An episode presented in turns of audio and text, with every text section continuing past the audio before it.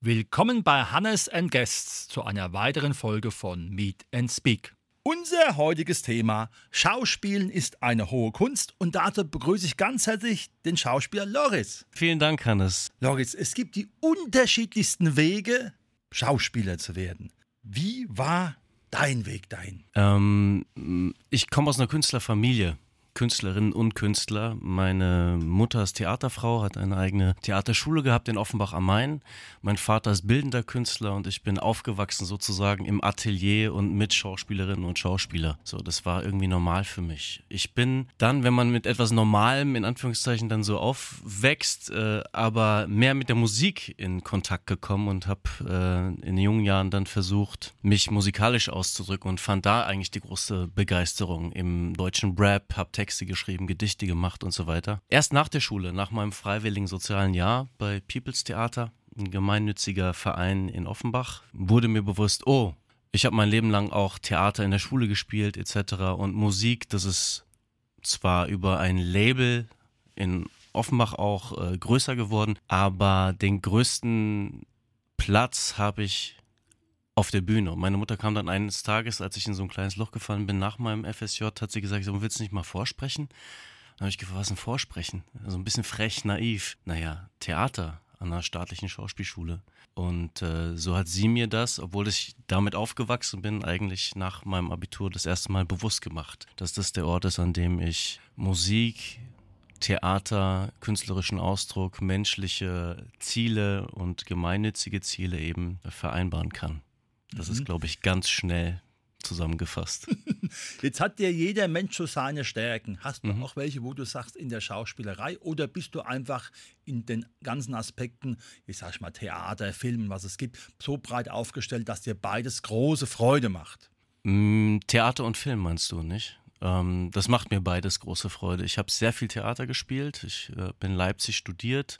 Das ist eine klassische Theaterausbildung an der Hochschule für Musik und Theater und bin dann ans Maxim Gorki Theater nach Berlin, ans Skrips Theater, habe Kinder- und Jugendtheater gemacht. Also Theater, Theater, Theater. Ähm, was ich an Filmen liebe, ist, ähm, dass man so ins Detail gehen kann. Also ganz dezente Töne, Zwischentöne von Menschen und zwischenmenschliche Beziehungen aufgreifen kann, während auf der großen Theaterbühne eben der große Ausdruck und das Theatralische stattfindet. Und beides sind unterschiedliche Qualitäten, die ich sehr zu schätzen weiß. Nach so vielen Jahren Theater genieße ich es jetzt äh, sehr viel mehr zu drehen, zum Beispiel jetzt in der ZDF-Serie Wir, wo ich eine durchgehende Rolle spielen darf und einen Charakter durchweg durchzuentwickeln, ohne manchmal vorher zu wissen, okay, wo endet jetzt dieses Theaterstück, sondern es ist eine fortlaufende Geschichte und das ist auch eine große Herausforderung. Und manchmal habe ich das Gefühl, dass Film noch ähm, lebensnah ist, noch mehr an der Realität des Alltags und äh,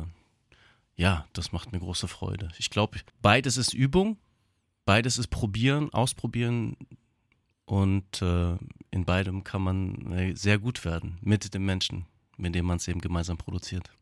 Jetzt weiß ich ja durch die Schule Gedichte auswendig lernen, ist nicht jedermanns Sache. Ja. Eine ganz spontane Sache. Wie kommt dann bei dir der Text in den Kopf und bleibt auch noch drin? Auch durch die Übung. Also, man sagt immer, äh, was sagt man denn immer? Sagt man das eigentlich immer? Eigentlich kenne ich, egal wie erfolgreich meine Kolleginnen und Kollegen sind, immer den Umstand, dass man sich zum Proben trifft, zum Ausprobieren. Ich mag dieses Kombi-Wort, ausprobieren, proben, sich in die Unsicherheit wagen und ähm, das, das passiert. Also wir haben acht Stunden Arbeitstag am Theater, vier Stunden morgens und dann vier Stunden nochmal im frühen Nachmittag.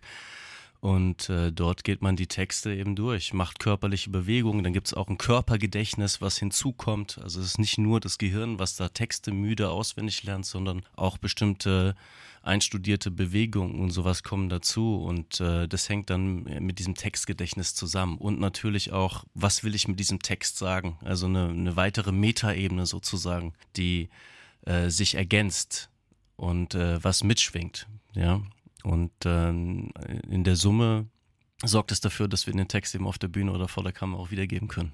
Ja. Da ist natürlich auch ein Regisseur dabei und natürlich unter Umständen auch der Kameramann. Wie kriegt man in diesem, ich sag mal, Team dann auch genau das Sinn? Weil der Regisseur hat ja auch unter Umständen Vorstellungen, mhm. wie die Rolle ausgefüllt werden kann. Und nun bist du ja auch erstmal so, wie du bist. Ja, das findet auch wie hier auch äh, zum Beispiel in Vorgesprächen statt. Also der unmittelbare Moment, wenn der Regisseur oder die Regisseurin sagen und Action oder und bitte in Deutschland, ähm, das ist eigentlich der Gipfel von dem, was wir bereits vorbereitet haben und dieses Einfangen ist sozusagen das Ziel. Ähm, aber davor gibt es Auseinandersetzungen, da wird über die Rolle geredet, da wird vor allen Dingen auch über die Intention des Films, der Rolle, die Aufgabe der Rolle im gesellschaftlichen Kontext, warum wollen wir ausgerechnet diese Geschichte erzählen, all das findet im Vorfeld statt, ja in Leseproben zum Beispiel oder in persönlichen Telefonaten. Das ist ganz individuell und das ist auch das, was Spaß macht, weil jede menschliche Beziehung, äh, gerade wenn man sich noch nicht kennt, aber auch wenn man sich kennt, eben immer wieder neu funktioniert. Und das finde ich auch faszinierend daran. Aber diese Vorbereitung, wieder probieren, proben, vorbereiten, ist ein essentieller Part, damit dann vor der Kamera geschossen werden kann oder auf der Bühne performt und vorgestellt werden kann. Gab es für dich schon ein paar persönliche Highlights im Theater wie am Fernsehen, wo du dich auch noch heute gern daran erinnerst, weil es vielleicht nicht nur ein hartes Stück Arbeit ist, sondern auch, weil das Publikum es super fand? Ja, da gibt es eindeutige Meilensteine. Ein, einer der größten am Anfang äh, meiner Karriere war natürlich die Aufnahme auf die Hochschule, weil der ganze Prozess, um auf eine staatliche Schauspielschule zu kommen, sehr äh, komplex, sehr anstrengend und schwierig ist. Viele Menschen bewerben sich für wenige Plätze und als dann 2010 dann die Leipziger Hochschule das Ja gegeben hat, nach eineinhalb Jahren Vorsprechen, gab es einen davor und danach. Also es ist wirklich der Zugang zu einem unglaublichen Niveau an künstlerischer Schaffenskraft, aber eben auch an entsprechenden Rahmenbedingungen. Und das war sozusagen der Startschuss, okay, jetzt kann man das beruflich unterfüttert durch Qualität eben auch ausüben. Eines der schönsten Sachen nach meinem Studium war dann äh, hier in Hessen auf der Bad Hersfelder äh, Bühne das ist eines der größten Freilichttheater Europas, ähm, eine, eine Hauptrolle spielen zu dürfen in, in Don Quixote, also der Mensch, der gegen die Windmühlen äh, kämpft. Das war so das erste große Engagement mit 1500 Menschen, die dazugucken, riesige Bühne, tolles Ensemble. Und äh, das erste Ja von der Branche sozusagen, also Ja meine ich äh, Ja oder Nein, das Ja äh, zu mir als Schauspieler, okay, wir wollen dich eben auf der Bühne sehen, so. Und ähm, dann zu genießen, dass man davon leben kann. Und dann das dritte natürlich jetzt äh, nach der ganzen Theaterzeit äh, im, im, Fernsehen so eine große Rolle in der ZDF-Serie Wir äh, zu bekommen. Das ist äh, auch ein Vor und Danach, weil dann natürlich die Sichtbarkeit erweitert wird für Projekte, die gemeinnützig sind, aber auch für die eigene Schaffenskraft und äh, Daraufhin kam ein Tatort, zum Beispiel Tatort Saarbrücken, und so baut das eine auf dem anderen auf. Und damit freue ich mich dann immer wieder, was Neues zu machen und neues Bewusstsein zu schärfen. Und das ist die Grundlage. Das heißt aber auch, dass der Koffer durchaus ein ständiger Begleiter ist? ja, ich äh, pendle. Ich habe auch meine Liebste, die hier in Darmstadt lebt. Also ich bin Darmstadt sehr eng verbunden. Meine Familie ist auch hier. Also ich pendle sowieso zwischen Berlin und Darmstadt viel mit dem Koffer, aber natürlich auch eben als freiberuflicher Schauspieler ist das so zu den einzelnen Sets, Drehorten. Jetzt als in Potsdam demnächst oder äh, in Saarbrücken zum Beispiel oder manchmal geht es auch ins Ausland, kommt drauf an. Also ja, wir sind Nomaden und Nomadinnen. Ist es nicht so oder ist es auch so, dass man sagen kann, dass durch diesen finanziellen Druck, auch gerade bei Filmen, man dann doch nicht mehr so ganz entspannt sein kann, sondern weil man einfach alles sehr eng und kurz fasst. Also ich habe irgendwann mal einen Bericht gelesen, dass die Tatorte früher im Rahmen ihrer Drehzeit viel, viel länger waren und das jetzt einfach doch sehr gepresst ist. Ist das dann auch dann Druck für die Schauspielerinnen und Schauspieler? Ja, das drückt sich in allen äh, Gewerken aus. Also von der Produktionsebene auf, auf der Geschäftsführerebene einer Produktionsfirma, die den Auftrag von einem Sender bekommen, bis hin zu den Kabelträgerinnen und Kabelträgern. Also wenn das Budget relativ gleich bleibt über sehr viele Jahre hinweg, aber eben die Produktionskosten normalerweise steigen, das dann dazu führt, dass wieder eingespart werden muss, führt das zwangsläufig zu viel höherem Leistungsdruck auf dieser Ebene. Und es nimmt natürlich auch äh, Raum für, für künstlerische äh, Arbeit, das ist ganz klar. Und da, da leiden alle Gewerke drunter. Von mir ein großer Wunsch, dass da nachgebessert wird seitens der Sender, dass da Budgets wieder ähm, ja, erhöht werden, damit mehr Drehtage gedreht werden kann. So, auf jeden Fall. Es gibt ja oft so Rollen, Bad Guys und Good Guys. Mhm. Äh, und dann ist man auch dann irgendwie festgelegt. Ist es dann doch ein Vorteil, wenn man jetzt so ein Superstar ist, sage ich mal, wie äh, einige deutsche Schauspieler, dass man sagen kann, ich bin da Gott sei Dank noch flexibel? Oder gibt es auch für dich so Sachen, naja, die Rollen mache ich eigentlich lieber als die andere? Ja, das, also das Faszinierende ist natürlich, das Dunkle und Abgründige ist immer faszinierend. Also sich damit auseinanderzusetzen, künstlerisch. Das macht schon ne, einen äh, großen Spaß, sich damit in einem geschützten Raum auseinanderzusetzen und dann äh, eine fiese Seite durchaus mal äh, zu verkörpern. Das, und das ist aber gleichzeitig eben nur ein Spiel ist. Und ähm, Nichtsdestotrotz sind beide Seiten, wenn ich jetzt so hell und dunkle Seite bezeichne, auch von der Figur her herausfordernd. Es kann genauso auch herausfordernd sein zu sagen, okay, ich will jetzt einen Helden mimen, ähm, ohne dass der oberflächlich wirkt. Oder einfach nur zu sagen, hey, und Frieden für die Welt.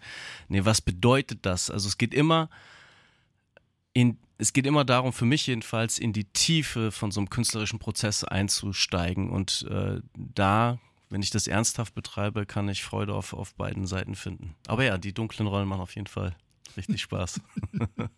Ist es so, wenn du auch dann, sag ich mal, dich im Fernsehen mal siehst, dass du sagst, naja, da erkenne ich mich auch selber also wie ich selbst als Loris bin, mhm. auch wenn ich in einer anderen Rolle bin? Oder ist es dann wirklich so, dass du dann das so abstrahieren kannst, sagen, ja, ich habe diese Rolle gespielt, aber das sind eigentlich überhaupt keine Eigenschaften von mir? Nee, ich habe oft schon, also ich erkenne natürlich Eigenarten von mir oder ich kenne bestimmte Manierismen, die, gerade wenn ich äh, Situationen sehe, wo ich zum Beispiel nicht ganz so konzentriert bin, dann fällt man leicht auf bestimmte Muster äh, des Alltags auch zurück, auch vor der Kamera oder sogar auf der Bühne. Wir sind halt immer noch der Mensch, der das dann verkörpert, ne, vor der Kamera. Insofern ist äh, natürlich ein großer Teil von mir selbst da drin. Aber bestimmte Charaktereigenschaften und, und Lebensentscheidungen, die diese Figuren durchmachen, die würde ich im privaten Leben eindeutig anders treffen. Aber äh, ja, manchmal Manchmal erkenne ich mich natürlich wieder. Und das schönste Gefühl ist, wenn ich aber diesen Abstand genießen kann und gar nicht mehr merke, dass ich das selber gespielt habe, sondern dieser Figur folge. Das ist eigentlich das schönste Erlebnis. Beides kann passieren. Super. Was wünschst du dir für deine berufliche Zukunft? Ich möchte noch tiefer in das Filmgeschäft einsteigen. Ich wünsche mir, äh, Kino zu drehen, äh, internationale Serien, was einfach möglich ist mittlerweile, auch über die Streamer und über den europäischen Gedanken auch. Ähm, das steht auf meiner To-Do-Liste und äh, ja, freue mich, tollen Menschen, Künstlerinnen und Künstlern zu begegnen, um da intensiv einzusteigen. Ja, und mich wird der Weg immer wieder auf die Bühne führen. Gerade ist die Konzentration für vor der Kamera und natürlich eigene Geschichten auch in Zukunft wieder zu erzählen. Sensationell. Das freut mich sehr. Da wünschen wir, dass alles so hinhaut, wie du es dir, sag ich mal, in der Richtung ja auch wünscht.